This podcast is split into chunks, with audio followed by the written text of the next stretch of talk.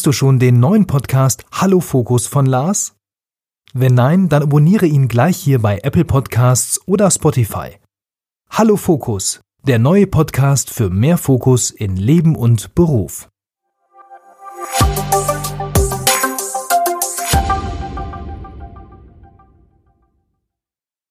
Ja, hallo und herzlich willkommen zu Frag Lars. Wir geben Orientierung im digitalen Dschungel, sodass wieder mehr Zeit für die wirklich wichtigen Dinge im Leben bleibt. Mein Name ist Wolfgang Schüttler und neben mir steht wie immer der liebe Lars. Hallo Lars. Hallo Wolfgang. Ja, lieber Lars, wir haben heute wieder ganz viele Fragen für dich ja, im Angebot. Wir haben aber auch eine schöne Rückmeldung oder eine, eine, ja, eine versteckte Frage ist das eigentlich auch bekommen. Die kommt nämlich diesmal vom Jonathan. Und der Jonathan fragt, hallo Lars, soeben hat er deinen Blogbeitrag über den Full-Focus-Planer von Michael Hyatt ist der, ne, gelesen, genau.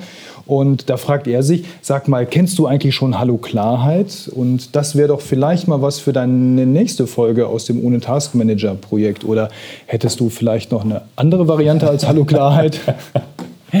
Könnte sein, dass ich hm. da noch was anderes habe, ja. Nein, also Hallo Klarheit kenne ich, den habe ich sogar äh, mal benutzt eine Zeit lang. Ich habe den extra nicht vorgestellt, weil der ist mir ein bisschen zu sehr, ja, nicht taskorientiert. Ne? Ich bin ja jemand sehr ein verkopfter Mensch. Ich mache alles sehr gerne taskorientiert, aufgabenorientiert. Und der ist ja so ein bisschen, ja, ich sag mal, coachinglastig, so ein bisschen weichere Themen bildet er ab. Finde ich gut. Jemand, für jemanden, der, der das mag oder der es gerne möchte. Und ich habe ja meinen eigenen Planer entwickelt und den seht ihr hinten. Deshalb haben wir den hier auch eingeblendet. Und zwar ist das mein Fokusplaner, also der Lars Bobach Fokusplaner. Den habe ich auch hier, den Prototypen in der Hand. Also aus hochwertigem Leder mit tollen Inhalten und absolut ziel- und fokusorientiert. Also wie ich wirklich den Fokus im täglichen Wahnsinn dann finde und auch halten kann. Dafür ist der da und wirklich immer an meinen Zielen arbeite. Also zum Beispiel ganz spezielle Lesezeichen sind da drin, jede Woche ein Review und sowas alles. Also tolle Sache. Ja, mehr Informationen, wo finde ich die, wenn ich mich für den Fokusplaner von dir dann interessiere? Genau, den findet man unter fokusplaner.de. Blenden wir hier auch ein. Fokusplaner mit Minus oder ohne Minus dazwischen ist egal, ihr landet immer auf der richtigen Seite. Also wer sich selber oder jemand anderem ein Weihnachtsgeschenk machen möchte dieses Jahr, noch einen wirklich richtig guten Kalender für nächstes Jahr braucht, ist, glaube ich, jetzt die perfekte Gelegenheit für den Fokusplaner. Ja. So, der Uwe hat äh, sich Meistertask unter den Nagel gerissen, findet Meistertask total super für seine Firma, möchte es gerne auch als Nachfolger zum Beispiel für OneNote einsetzen in der lokalen Lösung. Und da sind wir auch direkt schon beim Thema. Er hat nämlich festgestellt, wenn er Meistertask unter Windows in der App nutzt, dann geht das nur, wenn er online eine Verbindung zu Meistertask hat. Aber er hat eben auch Anforderungen, dass er das offline nutzen müsste. Checklisten und so weiter, Aktualisierungen und all das geht dann eben nicht mehr, wenn keine Verbindung zum Internet besteht. Und jetzt ist die Frage, welche Möglichkeit hat er, Lars, ähm, Meistertask auch offline zu benutzen? Offline wird Meistertask nur unterstützt in den Apps und zwar in den Android und in den iOS-Apps oder iPad-Apps. Ne? Also da ist es so, dass offline unterstützt wird. Da liegen die Daten, also zumindest die groben Daten bei dir auf dem iPad, auf dem Smartphone, auf dem iPhone. Und dann kannst du damit weiterarbeiten und das wird dann, sobald du wieder Verbindung hast, synchronisiert. Ähm, auf die Dokumente an sich kannst du so auch nicht zugreifen, aber Checklisten, Einträge hinzufügen, abhaken, so das geht alles. Ja? Also da musst du dann wirklich eine Android- oder eine iOS-App dann nutzen. Ganz genau. Super. Der Thomas nutzt Spark genauso wie du, Lars, und ähm, er hätte gerne die perfekte Signatur in Spark, das heißt mit einem Logobild da drin, welches auch wenn es auch mal ausgedruckt werden sollte. Ich weiß, da bist du jetzt nicht so der Freund von, aber dass es dann auch vernünftig aussieht, also ja. in einer guten Auflösung und dass es eben immer schön, vernünftig, gleichmäßig, schick dargestellt wird. Mhm. Ja. Und das hat er in Spark noch nicht so richtig hinbekommen. Vielleicht hast du eine Anregung, eine Lösung, wie man die perfekte Signatur in seine E-Mail reinbekommt. Ja, ganz einfach. Da muss man wirklich, das muss man mit dem Provider, mit dem E-Mail-Provider machen. Das rate ich jedem. Ne? Wir nutzen hier ja in meinen Firmen G Suite, also von Google äh, die G Suite.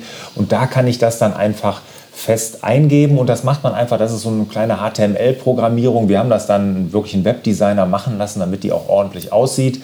Und dann sieht die wirklich bei allen E-Mails, die egal von welchem Mitarbeiter geschickt werden, immer gleich aus und ist immer schön und wird auch, ich weiß nicht, ausdrucken tue ich nicht, aber sie sieht auf jeden Fall auf jedem Rechner und in jedem E-Mail-Programm dann immer gut aus. Der Philipp äh, hat eine Frage zu deinem Workshop, also zu einem MDD-Workshop, ja, und äh, konkret dann auch zum Navi fürs Leben. Das äh, interessiert ihn sehr und er würde es auch sehr gerne ein Seminar nächstes Jahr besuchen. Mhm. Jetzt ist so eine kleine das Einschränkung. Spricht nicht viel gegen. spricht nicht viel gegen, außer in seinem Fall, weil er Student ist, vielleicht doch der ein oder andere Euro, der ihm dazu fehlt. Okay. Äh, das kann man verstehen, klar, natürlich. Und er fragt, gibt es denn für Schüler und Studenten äh, einen Rabatt, um an deinen Workshops teilzunehmen? Ja, also das ist eine sehr gute Frage, freue ich mich sehr drüber. Ja, also wenn du da Interesse hast, an all, irgendeinem meiner Workshops, unter anderem auch an dem Navi fürs Leben Workshop teilzunehmen, einfach äh, eine E-Mail oder eine Buchung schicken und Student reinschreiben, dann kriegst du grundsätzlich 30 Prozent. Also als Student bekommt man bei mir 30 Prozent auf alle Workshops. Und das Gute ist, du kannst sogar noch mehr sparen, wenn du nämlich jetzt noch oder dieses Jahr 2019 noch einen Workshop für 2020 buchst, gibt es 20% grundsätzlich Frühbucherrabatt. Also du kriegst die 20% plus dann nochmal 30% davon abgezogen. Also das ist ein ordentlich guter Preis, glaube ich. Ja, genau. Bin ich mir sicher. Einfach buchen und hier im Büro wird dann Kontakt mit dir aufgenommen. Dann muss natürlich einmal den Studentenausweis nochmal vorlegen, also die Kopie davon und dann kein Problem. Ja, genau. Super.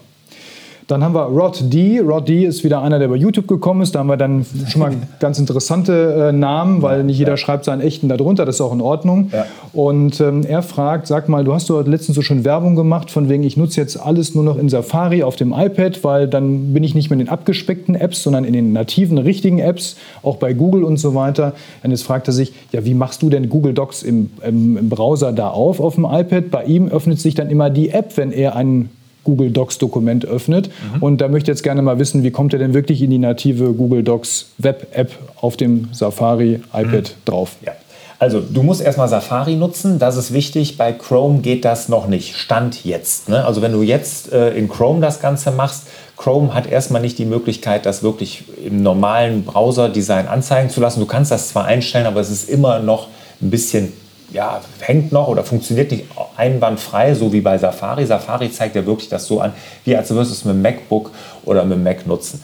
Und dann musst du wirklich docs.google.com eingeben und dann bist du auch da. Dann schlägt er dir zwar vor, dass er gerne die App öffnen möchte, aber da kannst du ablehnen. Ne? Wenn du natürlich über Drive da reingehst ne, oder sowas, dann macht ihr dir immer die App auf, also äh, immer die, die Docs-App auf, also dann hast du es nicht im Browser. Aber wenn du docs.google.com eingibst, dann bist du in der Docs-App im Safari-Browser.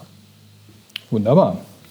Der Peter hat sich äh, gestern äh, die iOS-Version von GoodNotes installiert und jetzt würde es für ihn natürlich auch sehr sinnvoll sein, GoodNotes auch auf dem iMac zu nutzen, um die Dokumente anschließend weiter zu bearbeiten oder verarbeiten. Und da hat er zwei Fragen. Erstens, muss er für die Mac-Version nochmal extra etwas bezahlen? Und wie funktioniert eigentlich die Synchronisierung zwischen iOS und iMac dann? Ja, musst du extra was für zahlen? Ich weiß den ganz genauen Preis nicht. Um, den, um die 10 Euro kostet, mhm. glaube ich, die, die, äh, die macOS-App extra. Ist aus meiner Sicht, wenn man sie wirklich richtig nutzt, auf keinen Fall zu viel. Das ist äh, ein guter Preis. Ähm, und die Synchronisierung funktioniert über die iCloud. Ne? Also die Google, äh, nee, Quatsch, GoodNotes synchronisiert über die iCloud. Das heißt, die verschiedenen iOS-Geräte werden über die iCloud synchronisiert, aber auch der Mac wird über die iCloud synchronisiert. Wunderbar. Dann haben wir einen hier dabei, der hat seinen Namen gar nicht genannt. Der kam auch bei YouTube oder ich habe ihn irgendwie hier verloren. Aber ich glaube, er wird sich dann angesprochen fühlen. Die Frage wollen wir trotzdem stellen. Ähm, und zwar geht es hier um die Suchfunktion. Er hat sich nämlich, er oder sie hat sich GoodNotes installiert und hat auch Dokumente eingescannt und so weiter und stellt fest, die Suchfunktion in GoodNotes ist ja sowas von genial. Ja. Wenn er jetzt die gleichen Dokumente in Evernote durchsuchen möchte, dann kommt er mal bei weitem nicht auf dieselben Ergebnisse. Also GoodNotes deutlich besser als Evernote scheinbar. Und ja. da ist die Frage an dich, hast du die gleichen Erfahrungen oder gibt es etwas, was er oder sie in Evernote vielleicht anders machen müsste, um auch dort richtig zu finden? Also ich habe die ähnliche Erfahrung gemacht, dass die GoodNotes-Suche, gerade was Handschrift angeht, wahnsinnig gut ist. Ja, die nutzen da wirklich sehr aktuellen Engine, um das wirklich zu finden, muss man sagen. Das funktioniert klasse. Ich habe auch noch nicht ein Programm gefunden, wo das ähnlich gut funktioniert wie bei GoodNotes, muss ich sagen. Die Suche ist wirklich einmalig.